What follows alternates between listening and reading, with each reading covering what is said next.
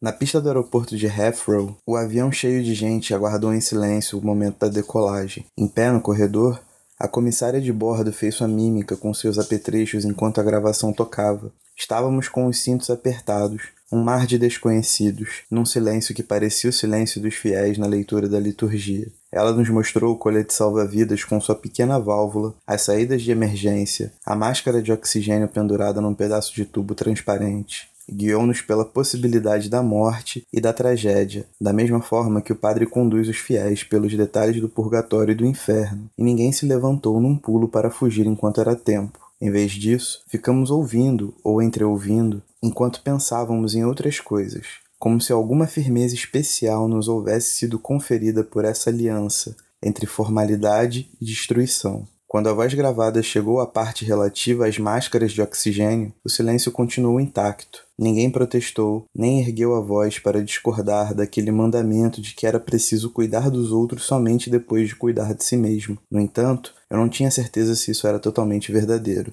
De um dos meus lados estava sentado um menino de pele bem morena e joelhos bem abertos, cujos polegares gordos se moviam velozes pela tela de um videogame. Do outro, havia um homem baixo vestido com um terno de linho claro, muito bronzeado, com um topete de cabelos prateados. Lá fora, a tarde tórrida de verão pairava imóvel sobre a pista. Pequenos veículos do aeroporto corriam livremente pelo espaço plano, derrapando, virando e traçando círculos como brinquedos. E mais longe ainda se via a fita prateada da autoestrada a correr e reluzir feito um riacho ladeado pelos campos monótonos. O avião começou a se mover e avançou pesadamente, dando a impressão de que a vista descongelava e adquiria movimento, passando a fluir por fora das janelas, primeiro devagar, depois mais depressa, até a sensação de uma subida sem esforço, quase hesitante, quando a aeronave se desprendeu do chão. Houve um segundo em que isso parecia impossível de acontecer, mas então aconteceu.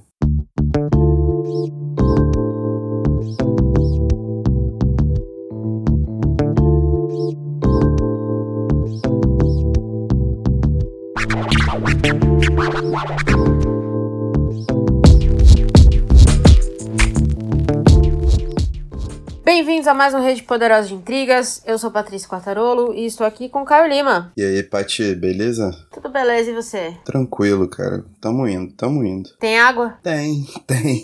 Tá limpa? Por coincidência, deu ar na tubulação aqui de casa, a gente ficou sem água. Mas já resolveu, já. Rapaz. E a água daqui é limpa, né? Infelizmente, no Rio de Janeiro a gente tem que se perguntar isso. Pois é. Hoje a gente vai falar de um livro que causou um certo hype, mas não tanto quanto eu esperava, pra ser sincera. É, a gente pode dizer que talvez ele não tenha nem sido feito pra causar esse burburinho todo, né? O que é bem estranho.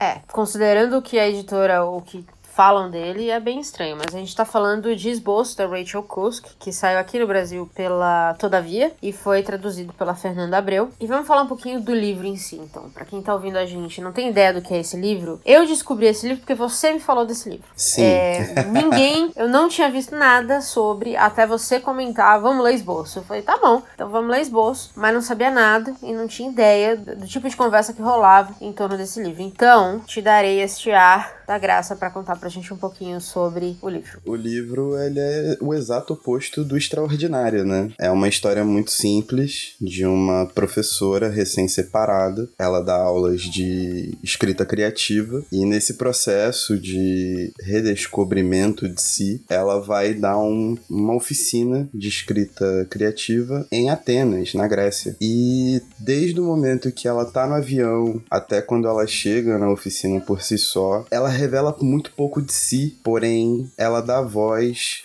às outras pessoas que vão passando pelo caminho dela e essas pessoas vão criando os contornos, né? O título original é Outline, que também pode ser lido como o contorno da própria protagonista, que a gente descobre só no final, a Faye, como dos outros personagens que vão se revelando pouco a pouco através desse contato. Uhum. Basicamente é uma premissa muito simples, né? Um romance daqueles romances que não acontecem nada.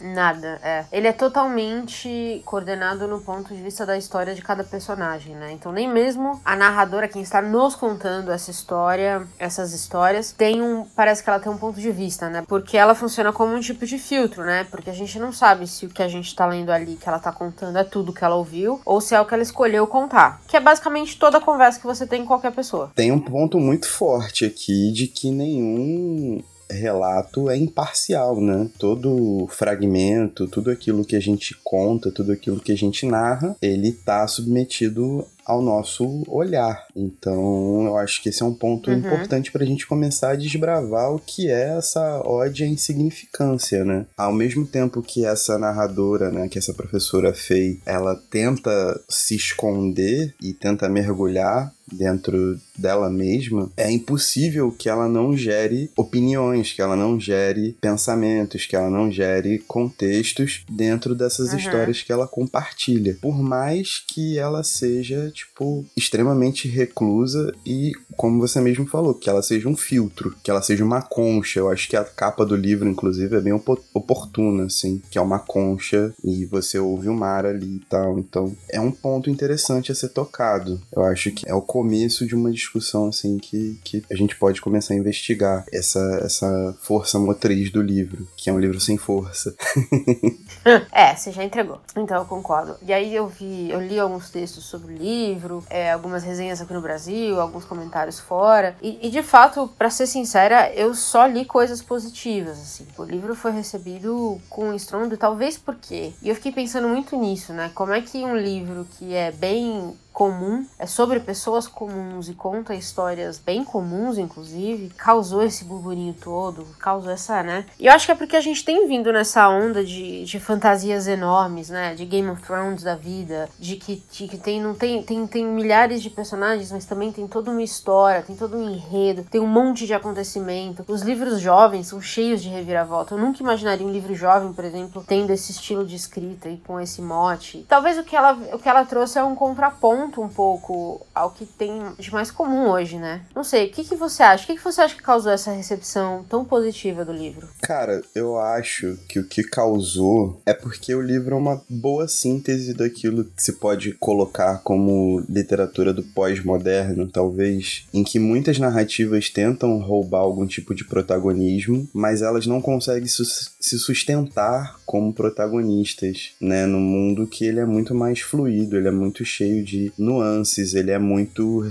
é, revisado o tempo inteiro, né? O revisionismo é um problema do nosso tempo muito grave. A gente sabe disso, né? Pela série da Lilia, uhum. etc. Eu acho que quando ela coloca essa visão de uma mulher tenta se encontrar depois, né? De ser esposa, e aí ela é ex-esposa e mãe, né? Então ela cumpre papéis de gênero. E ao invés dela querer se impor ante a sociedade, na verdade ela tá se retraindo cada vez mais a ponto de passar de maneira imperceptível por essas pessoas, assim, né? Dela não impor ou de não querer impor a visão dela sobre, sobre essas pessoas, né? Uhum. Eu acho que ela, quando faz esse caminho reverso, quando ela se expõe de uma maneira que a gente pode dizer, sem, sem muito medo, tão nihilista, ela coloca um pouquinho a mão na consciência de todo mundo ao dizer que a nossa existência é cada vez mais efêmera, é cada vez menos espetacular, como séries, né, como Game of Thrones e outras tantas e filmes, etc, mostram. Eu acho que tem muito disso e talvez isso tenha sido um propulsor para esse sucesso tão estrondoso. É, faria sentido, é isso. Eu acho que ela foi meio na contramão do. Apesar de, de ser um lugar assim, ela não tá falando algo que nunca foi falado antes. Não. E, e, não tá contando histórias que não foram contadas antes. Eu, a personagem que mais me chamou a atenção no livro foi a Angelique, que é uma mulher bem egocêntrica, vamos dizer assim, e ela questiona muito os papéis que a sociedade pedem dela. Então, ser mãe, ser esposa, próprio casamento ela esculacha um pouco aí em certo momento. Então, assim, a Angelique, ela vem, talvez para expressar o que a Faye gostaria de expressar, mas que como ela está se retraindo, né, como você colocou na sociedade, ela não vai falar, mas a, a Angelique fala por ela, por exemplo. Então,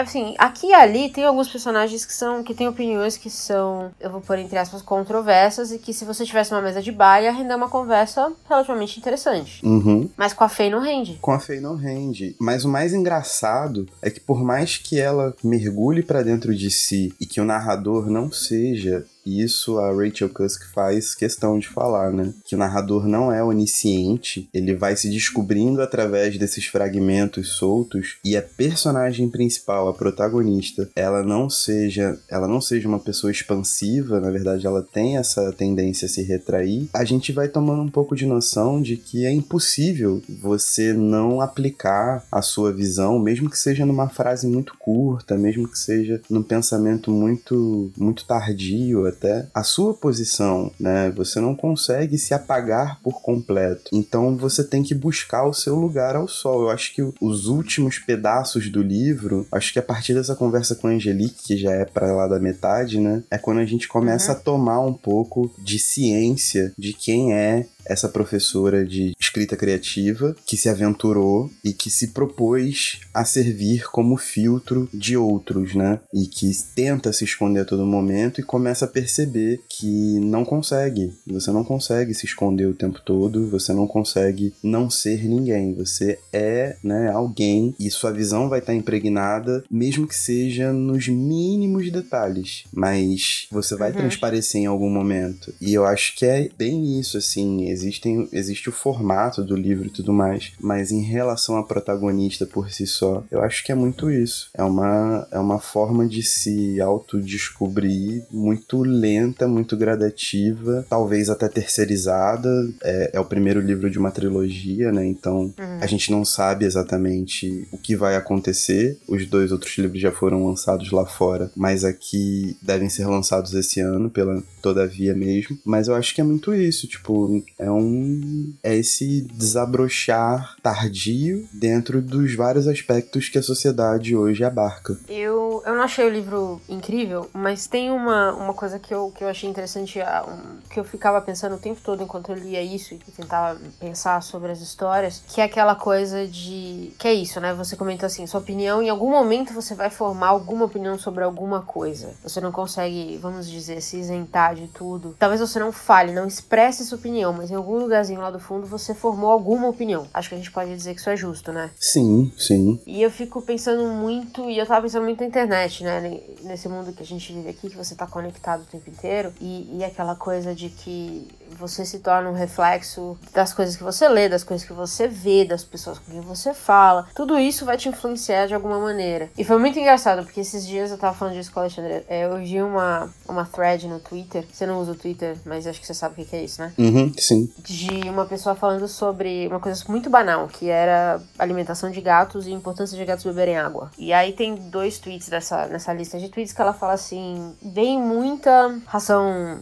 como é que chama? Ração molhada, né? Muito patezinho, muita coisa assim, porque faz bem para eles. E, e, mesmo que seja mais baratinho, é melhor do que nada. E aí eu tenho meu sogro veterinário, eu printei esses, esses tweets e mandei para ele. Eu falei assim: vem cá, pergunta que isso é verdade? E a resposta do meu sogro foi: acho que essa Débora trabalha para a indústria da comida, da comida de pet. Por que não? Não é verdade. Meu sogro que trabalhou, vai, tem 30 anos de, de experiência. E a thread dela tinha uns 35 mil likes. E esses tweets especificamente as pessoas estavam uhum. comentando: ah, eu nunca tinha pensado nisso. Ah, eu vou fazer isso isso. E eu achei muito interessante que as pessoas pegaram o que essa pessoa comentou na internet com muita confiança, porque ela realmente escreveu com muita confiança, dava pra ver na thread toda. E ela diz, ela diz que ela tem experiência com gatos e trabalhou com eles, e as pessoas simplesmente aceitaram como a verdade pura. E aí, à medida que eu chequei um desses tweets, não todos, um desses tweets, e não fazia o menor sentido. Então, eu fico, eu fico pensando muito nisso, tipo, nas histórias que a gente ouve, hoje, a gente tem muito acesso a histórias de pessoas que a gente nunca ouviu falar. Você tem um monte de gente na internet se colocando como especialista especialista desde isso, desde comida de gato até coisas muito mais sérias, como política e tudo mais. E isso efetivamente influencia as pessoas. Eu acho muito interessante que a Rachel Kusk, por exemplo, não fala nunca dessa questão de internet e tudo mais, e todos esses relatos são presenciais. Mas eu gostaria muito de saber como ela, ela criaria essas histórias de uma personagem que quer se isentar do mundo, mas, por exemplo, tá online. Faz sentido? Acho que faz, e a certa maneira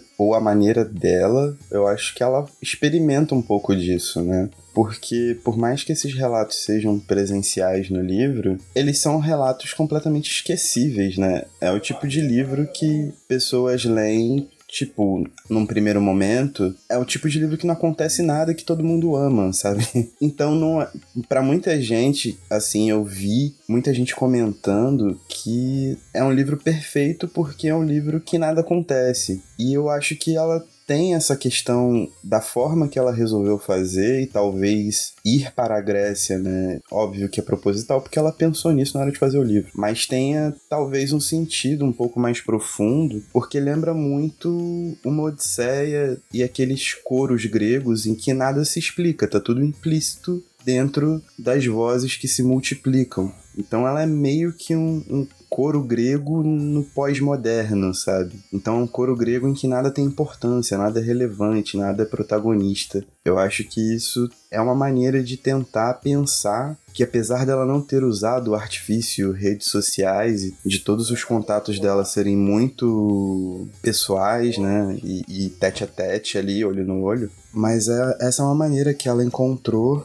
de poder fazer essa ode, né? Porque. E talvez aqui seja o ponto que eu mais me estresse com o livro, de certa forma, porque é uma perspectiva de um ocaso da cultura ocidental, como se a cultura ocidental fosse tudo aquilo que há. De certa forma, né, dependendo para um europeu, isso é muito mais viável do que pra gente. Talvez até pra gente, de certa forma também. Mas ela tem essa coisa de tentar se descobrir nesses fragmentos e de não se ver, de sumir apenas e, e não fazer parte de, de nada. Enfim, ela trata esse, ocaso da literatura ocidental como se fosse o ocaso de tudo. E eu acho que existem outras perspectivas culturais que a gente não se liga que a gente não fomenta e que estão muito próximas a nós, principalmente nós latinos, nós que temos uma herança africana muito forte. Existem perspectivas orientais também que são extremamente difundidas e são milenares muito mais antigas que as perspectivas ocidentais que começaram na Grécia. Então eu acho que é muito isso, tipo, ela faz questão de colocar esse ponto como um ocaso ocidental e um niilismo, né, a querência por um niilismo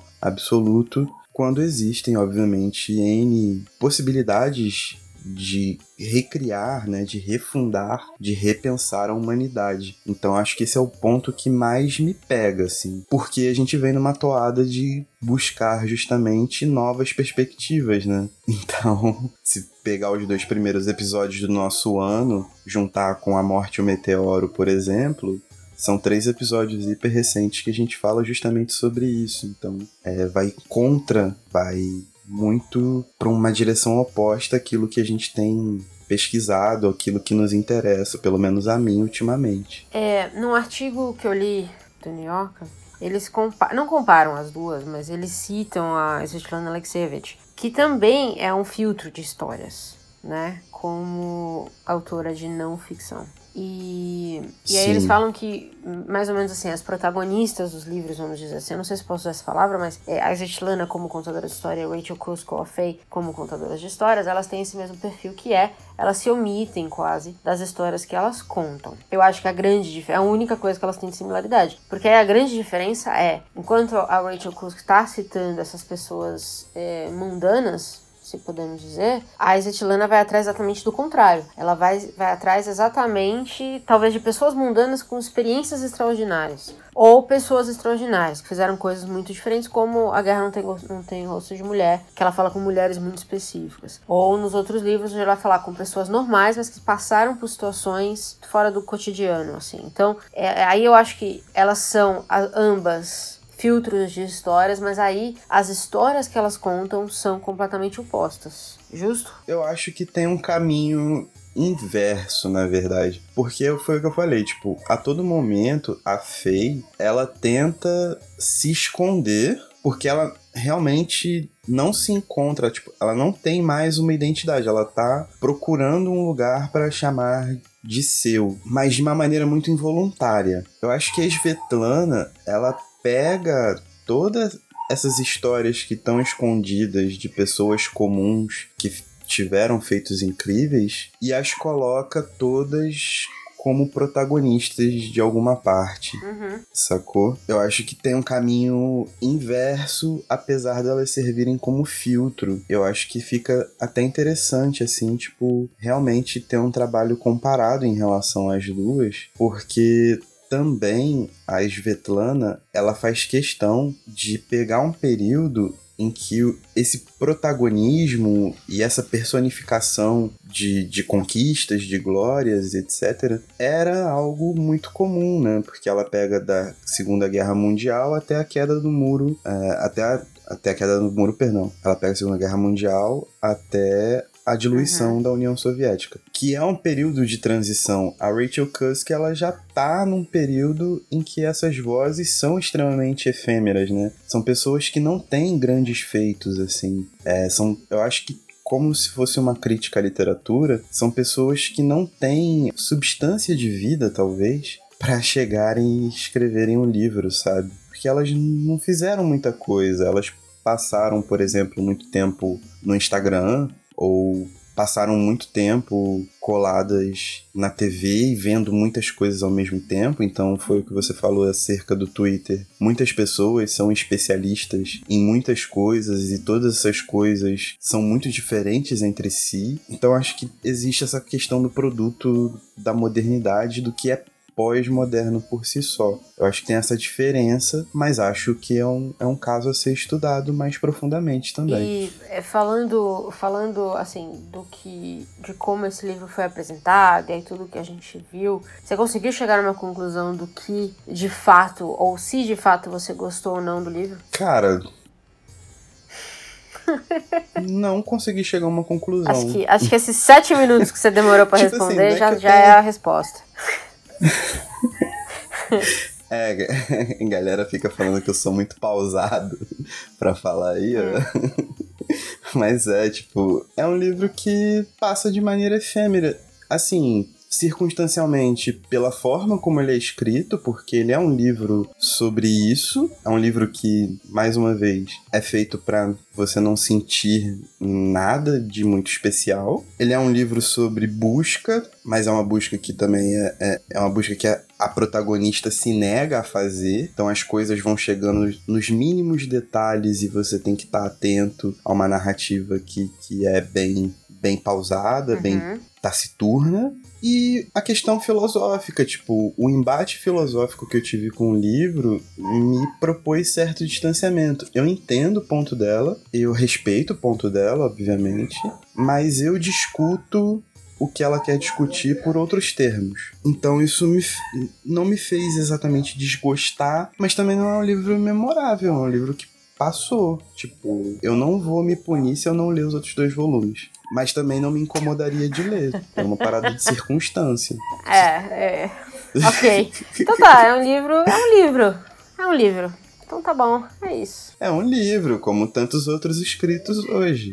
Eu não tô dizendo aqui que, tipo, livros têm que ser escritos com propósito, até porque esse livro tem um Uhum. propósito por si só. Ou que tem que falar alguma coisa grandiosa, nem nada, mas o que eu pontuei foi, beleza, é mais um que tá por aí. Não é pra mim um livro que revolucione a literatura ocidental, a literatura europeia, sei lá. É o Contemporânea. blurb? Até que esqueci é do como ele foi vendido. O, o Blurb Contemporânea, completo é o primeiro romance da trilogia que transformou a literatura contemporânea. Então, E aí eu, eu fiz um post no, no Instagram lá outro dia. E isso porque eu trabalho, eu trabalho com marketing e aí eu vejo muito dessas coisas grandiosas que a gente usa para vender produtos e pessoas e marcas e tudo mais. E eu sempre imaginei, e aí pode ser a minha fantasia como amante dos livros, e eu tô aberta a essa ser a realidade, e aí eu estouro a minha bolha, mas eu sempre imaginei, eu sempre pensei que assim os livros estavam um pouco além ou um pouco a salvo desse marketing assim pesado de você querer dizer que era a Bíblia do século não sei o que não sei o que lá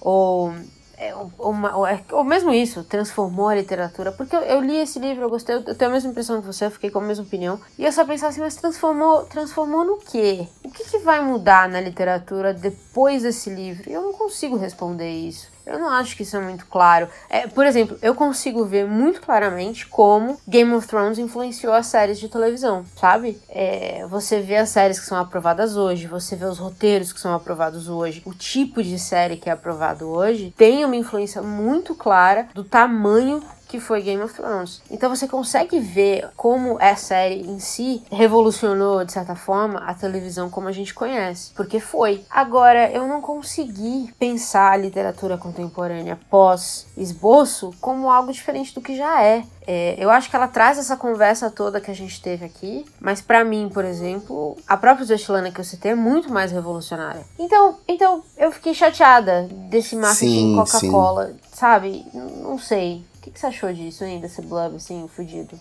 Esse marketing, essa coisa de. o marketing contra o marketing. é.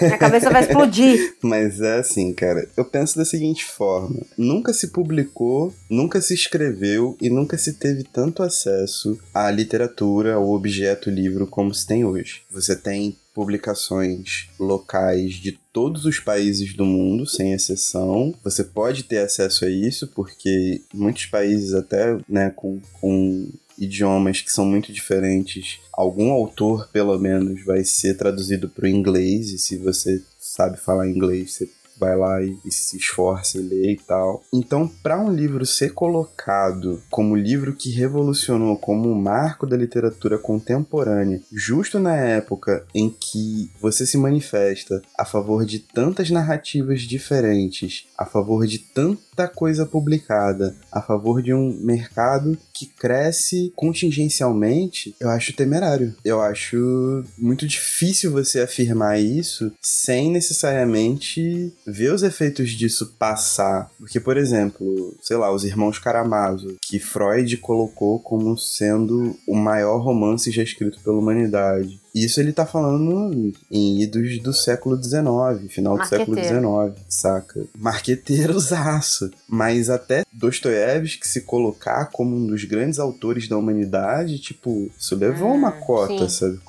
Os efeitos de Dostoiévski na humanidade, a relevância dele, aí a gente vai começar a tentar discutir o que é o cânone e o que não é o cânone, né? Porque. Quem faz o cânone, né? Os efeitos da Rachel Cusk, eu não sei. para mim, como pessoa, como leitor, qualquer livro da Chimamanda, por exemplo, teve um reflexo muito maior que o, o livro da Rachel Cusk ah, é uma narrativa convencional, ela não revolucionou nada, ela só é uma ótima contadora de histórias. Tá, beleza, mas em aspectos políticos, em aspectos historiográficos, em aspectos religiosos e em outros aspectos que servem à literatura ou que a literatura serve como plataforma, eu acho que a Chimamanda revolucionou muito mais do que a Rachel Cusk. Concordo. Manja. Eu acho que autoras brasileiras fizeram isso de uma maneira muito mais revolucionária, se for pensar em literatura dura, né? Literatura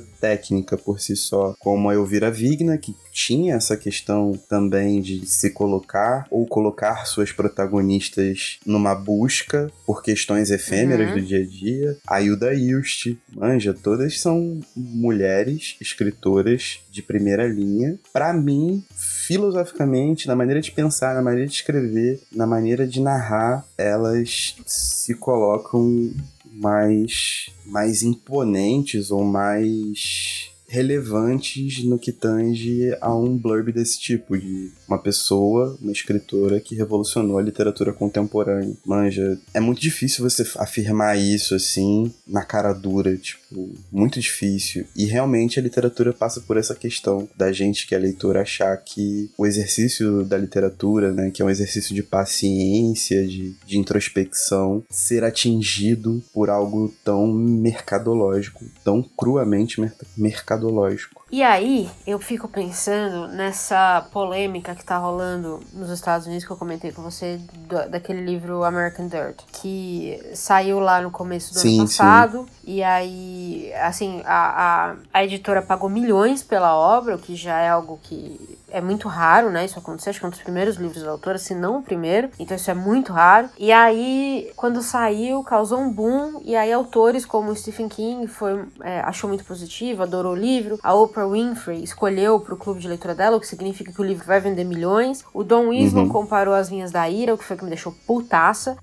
Mas aí é um, é um livro que conta a história de uma imigrante mexicana né, para os Estados Unidos. A gente sabe que a situação ele, ele vai ressoar muito com a situação política atual do país, uhum. mas aí quando os imigrantes mexicanos leram o livro, eles viram que ele era basicamente uma lista de estereótipos e muitos deles, inclusive, não faziam sentido para os próprios mexicanos. Então ele não foi escrito do ponto de vista de uma mexicana, de uma pessoa que passou por isso. Ele foi escrito do ponto de vista de uma americana olhando para os mexicanos. E, e, essa conversa tá rolando ainda lá fora e, e aí já estão chamando do grande fiasco da década o livro. Então tem gente que chama de genial e tem gente que vai chamar do grande fiasco da década. Mas ele foi vendido e ele está sendo apresentado até segunda ordem como as vinhas da nossa, as vinhas da ira da nossa época. E assim, é muito pesado isso, porque As Vinhas da Ira é um livro único de, de tudo que eu já li. É incrível e tem uma, um, tem uma questão política ali muito forte. É muito mais do que um americano olhando a situação. Então, assim, tem, tem essas comparaçõezinhas que a gente também usa para vender livro que também me incomodam às vezes, porque é isso, é o que você falou, né? O canon ele não é definido num ano. A gente não vai saber se esse American Dirt vai ser realmente o fiasco da década, porque daqui cinco anos ele pode ser ressuscitado por uma comunidade que ama o livro e vai vender milhões. Isso já aconteceu antes. Então, assim, é muito, é muito, talvez irresponsável a gente tentar vender livro, enfiar livro na goela das pessoas usando esses artifícios, sabe? É, e eu acho que você tocou num assunto muito importante, que a gente até tinha comentado, que é essa multiplicidade de vozes que se enquadram em suas relativas importâncias. Então, por exemplo, eu admiro muito a Conceição Evaristo, logicamente, mas ela tem uma importância para a comunidade negra, para a negra que quer ser escritora, por exemplo, que é imensurável, sacou? Sim. Ela tem qualidade literária, mas ela tem uma importância numa época em que você começa a exigir que narrativas sejam contadas pelas próprias pessoas. Então, como da mesma forma que latinos viram que um livro que está sendo vendido pela Oprah, né? Então significa que é um baita sucesso, apesar da Oprah já ter passado outro carão também, né? Você tinha mandado a reportagem Foi, do cara que... velho. É, que então, situação. Então, é a porra a da autoficção aí. Olha lá, a autoficção é. acabando com a vida das pessoas. Mais ou menos, Exatamente. né? Da Oprah não, mas do autor cagou. Do autor cagou. Mas assim, é um modelo de negócio que quando bateu nas pessoas que estavam ali relatadas, elas viram e falaram: "Que isso, mano?". E aí o jogo virou. Mas ainda assim, o mercado não vai aceitar perder, sabe? Exatamente. O mercado nunca aceita perder, mas é é esse ponto que você levantou, tipo, que narrativa que a gente está consumindo, que narrativa a gente está elevando, que narrativa a gente está discutindo, sacou? É. E aí entra o conflito com a Rachel Cusk, que, tipo, não é a narrativa que eu coloque como sendo uma narrativa válida pro meu meio, saca? Ela tem o mérito dela, obviamente, ela não escreve mal, longe disso. Não, ela escreve ela bem, é uma autora assim, o que ela constrói consagrada. Aqui, as histórias são boas. E ela tem uns ensaios no The New York Times Magazine que são bons, manja, são bem uhum. bons. Só que a forma como ela construiu isso é uma forma que eu não compro. E também não acho que seja o livro que revolucionou a literatura contemporânea. Show, tá é. tranquilo. Fora isso, tá tudo tranquilo. É, eu concordo. E tudo bem também, entendeu? Tudo bem ser um, um livro de histórias comuns, ser um livro sobre o cotidiano. Tudo bem também, entendeu? Meu ponto é esse: a gente não precisa transformar numa, numa narrativa de meu Deus do céu, é a nova. Jesus apontou para esse livro e falou que era o melhor livro que ele leu para poder vender mais. Mas esse é o problema. Eu acho que o, o mercado literário ele tá entrando nessa, nessa ordem de mercado onde você tem que vender o livro como uma experiência experiência, sei lá, insana. E na real, ler Game of Thrones é chatíssimo, entendeu?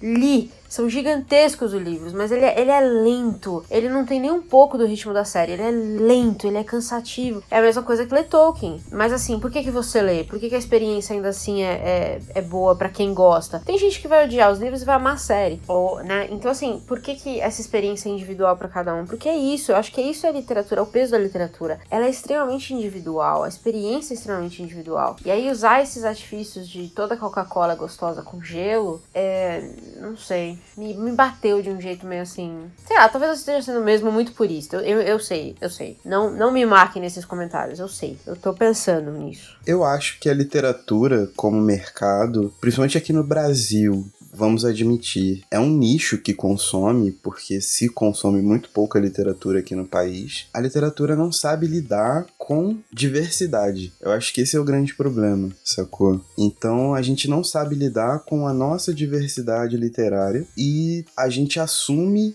um viés ou um centro literário que não é exatamente o nosso enquanto latinos, né, enquanto povo colonizado, etc. Então a gente compra muito fácil essas narrativas extremamente enfeitadas, extremamente, né, trabalhadas no marketing, na criação de uma necessidade e acaba passando esses blurbs malucos, porque é. parece que o grande mercado editorial que passa por uma crise né, avassaladora, viu que o que funciona é despertar essa vontade louca de consumir, ao invés de olhar para toda a diversidade que você tem e trabalhar em cima disso é muito mais fácil você pegar um produto pronto, lançar ele aqui nove anos depois, se eu não me engano, que eu acho que Outline foi lançado lá fora em 2010, como o grande livro 14. que revolucionou. 14? Ah, é verdade, 14. É, foi lançado em 2014 como o grande livro que revolucionou toda a literatura contemporânea do que investir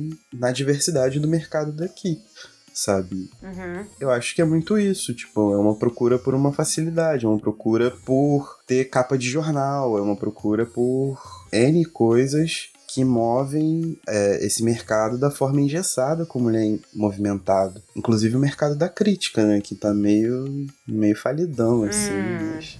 Hoje a gente não consegue saber, por incrível que pareça, o que é crítica paga e o que não é, né? É, o que é mais bizarro, porque os blogs que muita gente vira a cara, é, muitos deles são muito mais transparentes do que grandes veículos sobre isso. Sim. Então, é complicado. Você começa a ter a geração de mídias independentes, mas essas mídias independentes veem que o esforço é latente, muito grande, e aí, quando vislumbram uma forma de entrar para a indústria também, para ganhar dinheiro, óbvio, para se sustentar, porque ninguém vai trabalhar de graça, né? Você não vai ficar enriquecendo dono de editora, somente agora que a, a grande editora do país, o grande conglomerado, foi comprado por um complexo estadunidense, que é a Penguin. Então você não vai dar uhum. dinheiro para americano, né? Enfim, é um, é um jogo que eu acho que fica muito muito truncado, em que para você fazer uma crítica, você tem que escolher muito bem as palavras até que elas se tornem irrelevantes, né? Tanto quanto as vozes que compõem esboço. Eu acho boa parte é assim. Conheço gente muito boa, mas boa parte do, de como se movimenta esse mercado é assim. Ganhamos inimigos é agora? Ganhamos. Provável. Mas falamos a verdade. bom, muito bom. No geral, acho que esse foi um dos primeiros livros que nós lemos, que eu acho, acho, acho, se eu me engano, que nós dois ficamos no mesmo meh. Ok. É, eu acho que foi então. muito legal porque a gente conseguiu construir muito sobre o nada, né? tipo assim. É o porque... livro, né? Maravilhoso. Exatamente. Em condições normais, a gente não comentaria esse livro. Mas eu acho que valeu o esforço de fazê-lo, porque a discussão que a gente chegou aqui, os pontos que nós trouxemos, são pontos que servem pra gente se observar como leitor, né? Como a gente protagoniza esse nosso espaço. Esse é outro ponto importante. É, não é porque a gente achou ok que as opiniões de quem gostou do livro não são válidas e a gente não entende elas, e quem não gostou do livro também não são válidas, a gente não entende ela. Eu acho que o que a gente tem falado muito nesse podcast, e eu acho que essa tem que ser a mensagem para quem gosta de livros, é que eu acredito muito que toda leitura é válida, nem que seja para você identificar o que você não gosta. Então, mesmo com essa, esse podcast morno que a gente fez falando do livro, é, é, o, é, é, o que você falou, a gente consegue partir dele para falar de outras coisas. E aí, esse é o exercício que a leitura tem que trazer. Mas vai da sua maturidade como leitor, vai dos seus interesses. E você tem que testar. Tem coisas que você só vai saber lendo. Então não adianta. E aí você vai ter que passar, como eu passei, pela depressão de ler Crepúsculo, por exemplo. É, li os quatro. Li os quatro, mas assim, eu li para saber o que eu gostava na história, muito pouco, e o que eu não gostava, porque aí você já sabe que quando outro livro vier, e aí é o problema do marketing, quando outro livro vier e falar esse é o crepúsculo do nosso tempo, eu não vou ler. Esse é o problema do marketing, é quando você começa a colocar todo mundo na mesma sacolinha, e talvez na verdade tenha uma coisa em comum com o crepúsculo e eles usaram para vender mais, e pode ser o livro da minha vida, mas eu não vou encostar nele. Então, é Mano, outra treta eu pra acho que a grande lição de esboço é que todo mundo deve entender que todos nós vivemos em nossas respectivas funções e atribuições com as nossas idiosincrasias. Uhum. E só vivendo com isso, entendendo que nós somos múltiplos e que a gente assume um caráter parcial naquilo que a gente vê, naquilo que a gente sente, naquilo que a gente consome, é que a gente vai com começar a discutir questões mais profundas questões mais existenciais e individuais e coletivas. Então acho que fica uma lição assim, tipo, de, de você aprender a conviver com seus gostos, por mais que outras pessoas não gostem, ou por mais que outras pessoas gostem você não. E é isso, mano. Tipo, mete bronca, mete a cara, vai na fé, saca? Aprende a conviver com o que você é. É isso. Ou com o que sobrou do que você é, né? Porque estamos em tempos nefastos. pois é, muito bom. E acho que é isso. É isso. Então tá bom. Leiam o esboço, não leiam o esboço, a decisão é de vocês. Essa parada. E visitem nossas redes sociais. Arroba Poderosa Rede. Poderosa Rede no Twitter e no Instagram, onde vocês ficam sabendo o que a gente tá lendo antes. E aí vocês podem ler com a gente, se vocês quiserem. E aí em breve também a gente vai lançar. Se bem que eu não sei se quando esse episódio for pro ar já vai estar tá, vai lançado, talvez, o nosso site. Cara, se tiver lançado, centralredepoderosa.com.br. Se tiver tudo ok, Exatamente. é porque tá lançado. E ali vocês tá vão poder lá. acompanhar todos os episódios, vão poder falar com a gente, vão poder fazer um monte de coisas que eu não vou ficar dando spoiler nesse episódio, talvez no próximo, que aí a gente já tem mais certeza.